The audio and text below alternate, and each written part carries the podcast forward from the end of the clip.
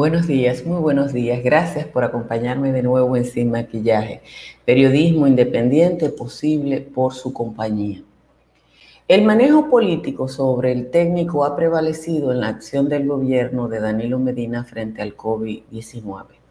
Aparte de los negocios, reconocer que se llegó a acumular 2.500 pruebas solo en el Laboratorio Nacional por falta de reactivos es un claro indicativo de que controlar el virus nunca ha sido la meta. El asunto es controlar a la gente. El presidente solicitó ayer una extensión de 25 días en el estado de emergencia. Es el mismo día en que el ministro de Salud, por una pregunta, se vio forzado a reconocer las debilidades del sistema para hacer pruebas. Pero otra cosa que reconoció es que en los hospitales públicos las personas que son sometidas a una prueba son devueltas a sus casas y tienen que esperar dos semanas sin ningún tipo de supervisión para saber si son positivos o negativos. Uno se pregunta qué va a pasar a partir de ahora ante la nueva solicitud del presidente de extensión de 25 días del estado de emergencia.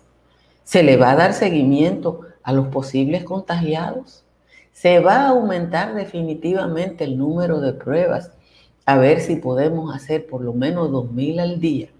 ¿O simplemente Danilo Medina va a seguir imponiendo la política por encima de la salud del pueblo dominicano? Señores, muchísimas gracias por acompañarme en Sin Maquillaje. Si está conforme con este resumen informativo de media hora, suscríbase a este canal de YouTube. Vamos rápidamente a decirle el resumen de las principales informaciones de la jornada.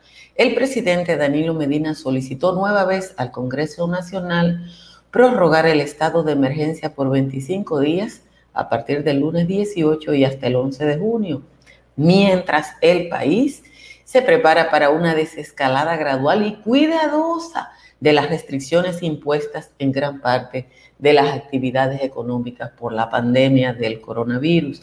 El Senado conocerá hoy la solicitud y los diputados mañana. La República Dominicana cerró ayer su informe epidemiológico con 402 defunciones por COVID-19, de las cuales 8 corresponden a menores de 19 años, mientras el número de personas diagnosticadas es de 10.900. Se mantienen en unidades de cuidados intensivos 131 personas, de ellas 62 conectadas a ventilación mecánica debido a su gravedad. Los datos oficiales refieren que de los 10.900 casos confirmados por pruebas de PCR, 266 son nuevos y 1.837 personas están ingresadas en hospitales y clínicas. 5.440 estarían en aislamiento domiciliario. El ministro de Salud Pública admitió ayer que en un momento el Laboratorio Nacional Doctor de Filló llegó a acumular 2.500 muestras nasofaringias cuyo procesamiento y análisis se vio retrasado por la falta de insumos para operar el equipo COVA 6800 utilizado en las pruebas PCR para la detección del coronavirus. Según el doctor Rafael Sánchez Cárdenas, aunque todavía eh, todavía prevalecen los retardos, el problema ha sido prácticamente superado y cada día el centro recibe entre 500 a 1000 pruebas para su procesamiento. El ministro reconoció que los ciudadanos sometidos a pruebas en los hospitales públicos esperan hasta dos semanas por los resultados mientras están en sus casas sin ningún tipo de seguimiento. El candidato presidencial del PRM y Fuerzas Aliadas, Luis Abinader, afirmó que la situación de la salud del pueblo dominicano se encuentra en estado de calamidad desde antes de llegar el coronavirus y que tiene que ser transformada con carácter de urgencia. Abinader hizo un pormenorizado examen de la situación de salud pública, el estado hospitalario, los recursos y las condiciones en que se desarrolla la prestación de servicios sanitarios durante un encuentro con profesionales de la salud. Y la vicepresidenta de la República y candidata a la reelección para el mismo cargo, Margarita Cedeño de Fernández, descartó que vaya a tomar una licencia como directora del Gabinete Social del Gobierno, como establece la ley, y le han pedido varios sectores de la oposición. Ella dijo que el país atraviesa por una pandemia y que es su deber seguir en el puesto al lado de los más necesitados. Ascienden a 177 los muertos por la ingesta de cleren, lo que es considerado una tasa de letalidad extraordinariamente alta.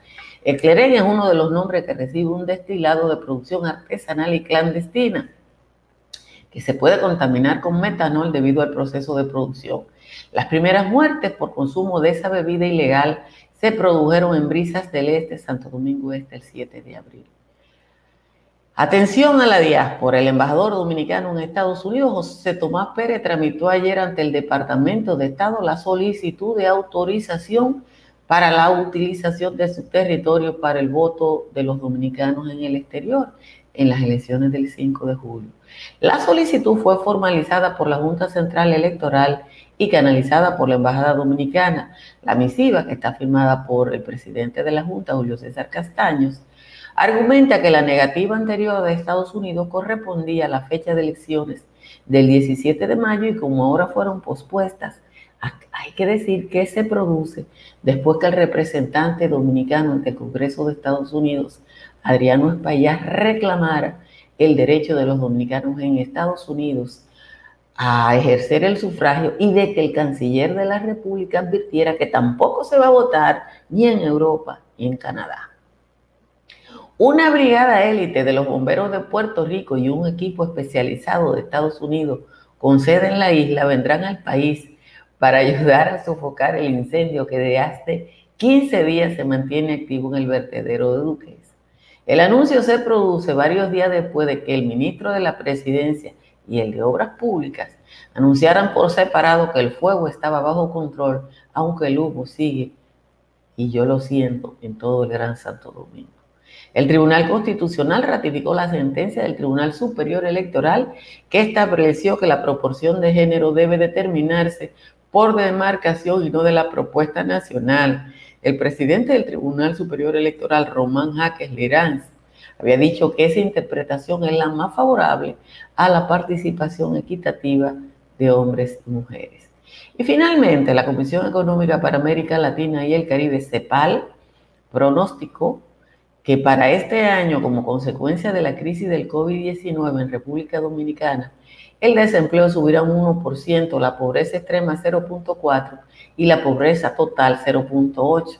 La desigualdad pasará de 0.5 a 1.4, o sea que se multiplicará por 3. De nuevo, gracias a todos y a todas por estar ahí. Les recuerdo que compartan esta transmisión y que le den a like o me gusta tanto en Facebook como en YouTube. Miren, déjenme decirle las condiciones del tiempo. Hoy va a ser un calor del carajazo, de nuevo. Ya en Santo Domingo, a esta hora, a las 5 y 37 de la mañana, la temperatura está en 23 grados, pero la sensación térmica está en 27. La mayoría de las cabeceras de provincia están entre ese 23 y 24. En los valles altos, Constanza y Los Cacaos están en 17, Hondo Valle, San José de Ocoa en 19, San José de la Mata, El Cercado y Jánico también está en 19. Hay que irse para Calimete, que es que está en 15, y Calimetico en 17. Miren, alguien ha hecho una gráfica que yo no la voy a publicar porque no lo conozco y porque no sé el origen pero es esa gráfica que hizo esa persona que me llegó a través de un desconocido y por tanto profesionalmente no la debo mostrar, probablemente es la más apegada a la realidad de qué es lo que está pasando con el COVID-19 en República Dominicana. Cuando uno ve que el presidente solicita 25 días, porque eso es lo que está haciendo el mundo, usted diría, bueno, sí, eh, hay que evitar muertes. Pero ¿qué es lo que ha hecho Danilo Medina con tres procesos de emergencia y con 55 días de esta cuarentena? Señores, ayer cuando yo, yo vi al ministro decir que sí, que se habían acumulado 2.500 pruebas. Uno no sabe en términos reales cuál, ha sido el comportamiento del virus en la República Dominicana, porque el número de pruebas desde el primer día fue muy limitado. Gracias a Dios, y voy a decir gracias a Dios y a la Virgen de Altagracia, porque me han dicho que diga, que Dios. Entonces, el que se siente bien con que yo diga gracias a Dios, lo estoy diciendo, que la letalidad, que nosotros somos un, grupo fuerte, porque lo único que yo puedo decir es que nosotros somos un grupo fuerte y que no nos estamos muriendo. Y no nos estamos muriendo, señores. Porque aunque sabemos que, por ejemplo, en San Francisco de Macorís murió gente sin, sin ser diagnosticado o con un diagnóstico errado, fue tratado para la enfermedad y eso lo dijeron la gente del Centro Médico Siglo XXI. Que ellos como en todo el mundo, están tratando la enfermedad de modo sintomático. Como no hay un tratamiento para el COVID, entonces te tratan por los síntomas. Pero los muertos no se ocultan. Y si aquí hubiera muerto una cantidad de personas, lo supieran y no ha pasado. Entonces yo tengo que creer que es la intervención divina, que es la intervención divina lo que nos ha permitido que esta letalidad en la República Dominicana sea tan bajita, porque no hay otra cosa que, creer. No hay otra cosa que creer, más que es una intervención divina, porque es que no han hecho nada. Primero, no hacían la prueba suficiente. Dijeron que iban a comprar el equipo pusieron a más laboratorio privado, pero esos laboratorios privados no podían hacer más de 30 o 40 pruebas al día. Y después te reconocen que no tienen reactivos. ¿Por qué no tienen reactivos? Porque no se prepararon, pero todos los negocios se hicieron. Roberto Santana, presidente de la Cámara de Comercio Dominico China, dijo comenzando esto, que el gobierno dominicano podía comprar directamente al gobierno chino, que había mecanismos para eso y que China había certificado empresas. Ay, aquí no se podía. Aquí no se podía hacer como los centroamericanos que compraron en paquetes. Señores, en El Salvador, un país chiquitico, de 26 mil kilómetros cuadrados, que le dicen el pulgarcito, anda un camión haciendo pruebas. Un camión. Un camión se para en un barrio, vamos a hacer prueba aquí. Eso es lo que ha hecho Nueva York, donde han muerto una cantidad de gente, fundamentalmente por el desorden del sistema de salud y porque Trump dejó que la cosa se, se, se extendiera sin control. Pero aquí nos pusieron en cuarentena hace 55 días para no hacer nada. Porque si tú me pones en cuarentena, señores, lo que tenemos ahora es una población hastiada, mucha gente con hambre, mucha gente buscándosela, los piñeros quebrados, los hueveros quebrados, los polleros quebrados, los plataneros quebrados, todo el mundo quebrado.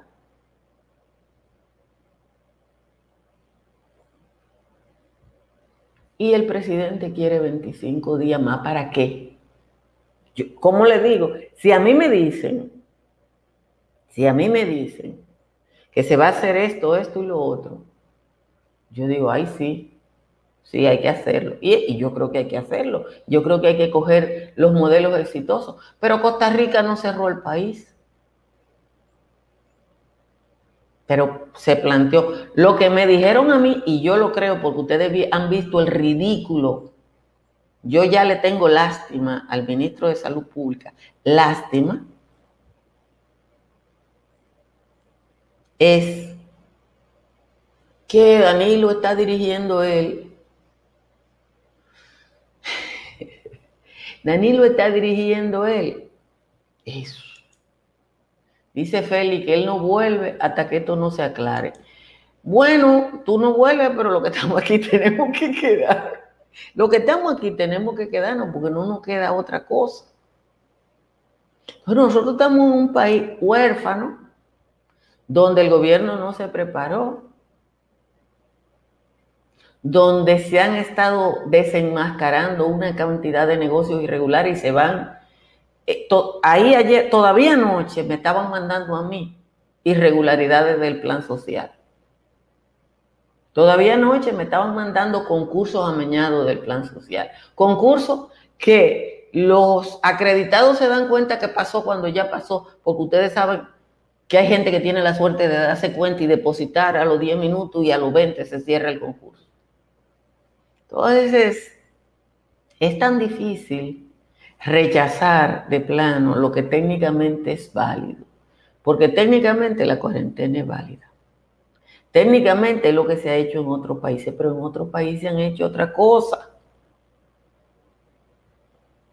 Entonces nosotros no hemos hecho nada de lo bueno y queremos extender lo que está afectando seriamente a la población, porque la otra realidad es que él pide 25 días, pero yo creo que Danilo no sale a la calle a ver lo que está pasando. Yo no, yo he salido de mi casa cuatro veces en estos 55 días.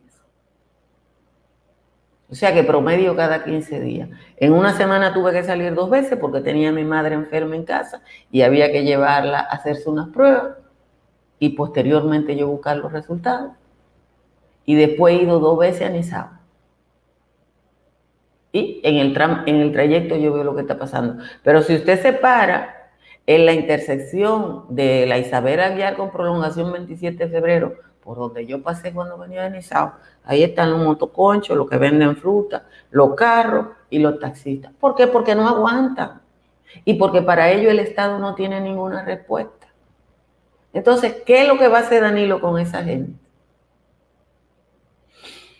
Uno tiene que respirar hondo, así, respirar hondo, para sobrellevar lo que pasa en la República Dominicana. De nuevo, gracias a todos y a todas para, por estar aquí. Compartan esta transmisión. Inviten a otras personas a que se suscriban a este canal de YouTube. A ver si aumentamos y crecemos y YouTube nos da un tratamiento personal.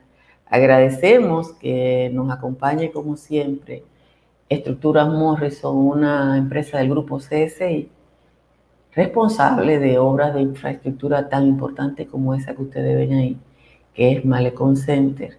Y muchísimas gracias también a Tamara Pichardo, que nos acompaña desde Miami. Ella es especialista en real estate, como dicen para allá. Así que si usted va alquilar, a comprar o a vender en Miami, ahí están sus contactos. Déjenme buscar la décima del señor Juan Tomás, que ya voy está suave.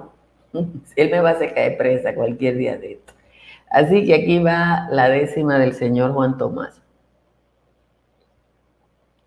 Quiera verlo o no lo quiera, habrá elecciones en julio. Contra el dispendio del peculio y toda esa estercolera, se votará como quiera, con guante y con mascarilla, por separado, en cuadrilla, yendo de dos, de a, dos, uno a uno, y en el momento oportuno saldremos de esta gavilla. No es quemando vertedero ni la siembra de aguacate, que Danilo y su primate saldrán de este atolladero al grupo de bandoleros que le hacen coro a Abel, en julio van a entender que este pueblo está harto del penclo y de los lagartos que se anidan junto a él. Le vamos a sacar cuenta a Don Gato y su pandilla, a Nayí y a la gavilla del periodismo por renta, a todo aquel que esté en venta o que se haya vendido, como bien lo expresa Guido y Orlandito Jorge Mera, no tan solo van para afuera, también serán sometidos. Esa recua de juristas que está apoyando esta farsa serán paja la garza cuando caigan los bochitas, me tildarán de anarquista o lo que le dé la gana, pero el ungido, su hermana, Álvaro y Miguel Guerrero no encontrarán derrotero cuando se enmiende la plana. Le vamos a dar canquiña el próximo mes de julio a lo que comen peculio y a las aves de rapiña. Así como aquellas piñas dañaron a Salvador, el mismo persecutor va a presentar expediente contra el hada de los dientes y el ungido malhechor.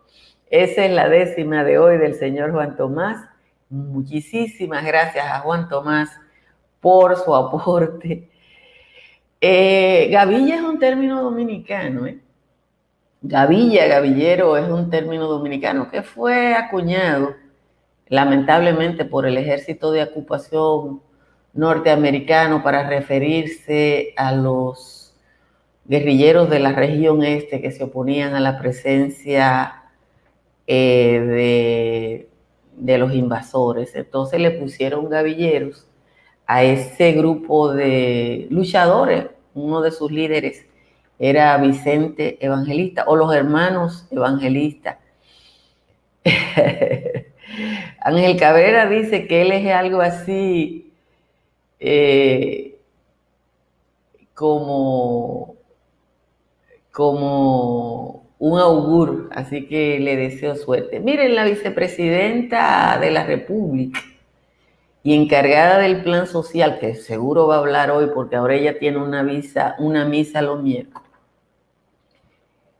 fue tan inocente ayer que yo dije, pero la verdad es que se creen que todos somos o estúpidos y estúpidas, o lo que ustedes quieran. Decir que ella no va a renunciar, como dice la ley, porque ella no puede vivir sin ayudar a la gente. Pero que la ayude sin, sin estar frente de una, de, una, de, de una situación, porque ella puede hacer.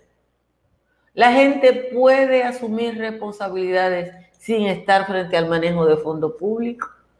Uno ve las cosas aquí en República Dominicana y se tiene que reír porque es que creen que, que todos somos idiotas y no somos idiotas.